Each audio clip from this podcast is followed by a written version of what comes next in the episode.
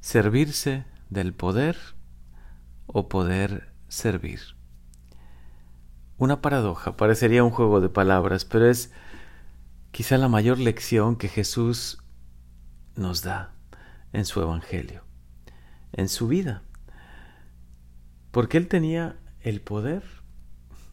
Siendo Dios, todo lo podía y de hecho lo demostró con los milagros, lo demostró con obras admirables y teniendo ese poder lo utilizó para servir, para servir y para dar su vida por nosotros.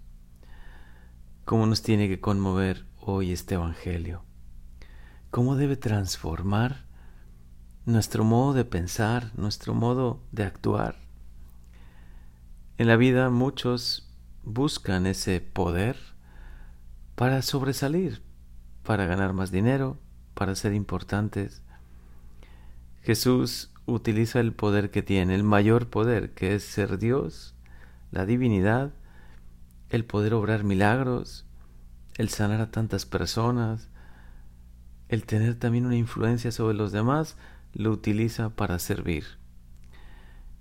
Y creo que a nosotros hoy nos hace preguntarnos, ¿Es tan importante servir, Señor? ¿Por qué tú te defines como el que ha venido a servir? Nos sorprende, ¿no? Un Dios, todo un rey poderoso, que no vino a ser servido, sino a servir.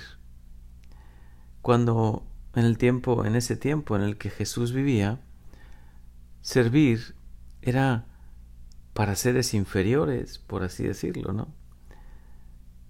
Los judíos importantes tenían a todo su personal de servicio. De alguna manera los esclavos, los servidores, eran considerados hasta un poco inferiores, ¿no? ¿Cómo viene a cambiar totalmente el modo de pensar Jesús? Y también el nuestro. Si hoy analizamos ¿Qué, hemos buscado hasta el día de hoy en nuestra vida? El utilizar el poder para sobresalir,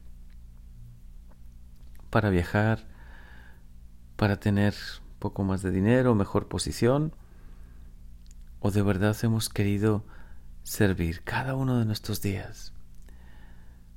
No hay mayor sentido en la propia vida que querer servir servir a los demás, vivir nuestra vida en clave de servicio. Qué bella es esa poesía de Gabriela Mistral que dice que servir es reinar. Y es verdad.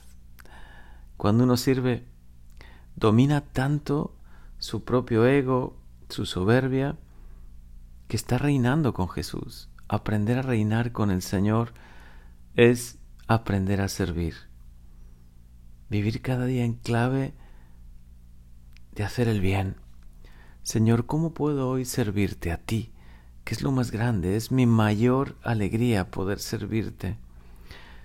Creo que alguna vez se lo he comentado, pero me quedó muy grabado eh, el testimonio de un sacerdote que tenía cerca de 80 años, más de 40, más de 50 años, tenía al servicio del Señor, sirviéndole a Él todos los días.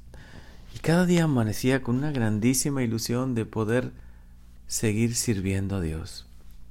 Y es que me decía a mí y a todos los que estábamos ahí, es que no hay mayor alegría que servir. Qué privilegio tenemos de servir a Dios, de servirle un día más. Y decía, pídanle a Dios poder seguir sirviéndole servirle con alegría, servirle con entusiasmo, con ilusión, con una ilusión más grande cada día. Señor, quiero servirte. Ese es el sentido de mi vida, servirte a ti, Señor, mi Dios, servirte, darte gloria. Que cada uno de mis días, que todo lo que haga, que todo lo que piense, de verdad te dé gloria, te alegre el corazón, te sirva, Señor. Por eso servir y servir a los demás y servir en la vida, tener esa ilusión de servir, es un gran anhelo. Y lo tienen quienes han entendido que la vida es servir. Quien no vive para servir, no sirve para vivir. Decía Madre Teresa, y con cuánta profundidad hoy llega esta frase a nosotros. ¿Cuánto nos tiene que iluminar? Señor, quiero servir. Quiero servirte a ti sobre todas las cosas, a ti, mi Dios.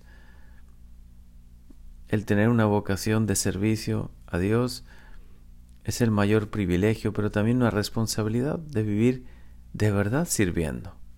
No servirnos de esta vocación o de cualquier vocación o de cualquier posición que tengas en la vida no te sirvas de eso para tener más poder, para ser más importante, para ser más reconocido. Más bien al, al contrario. Que tengamos siempre una actitud de querer servir en lo grande y en lo pequeño. Servir a Dios, servir a los demás, que sea tu mayor alegría, que sea tu mayor ilusión. Amén.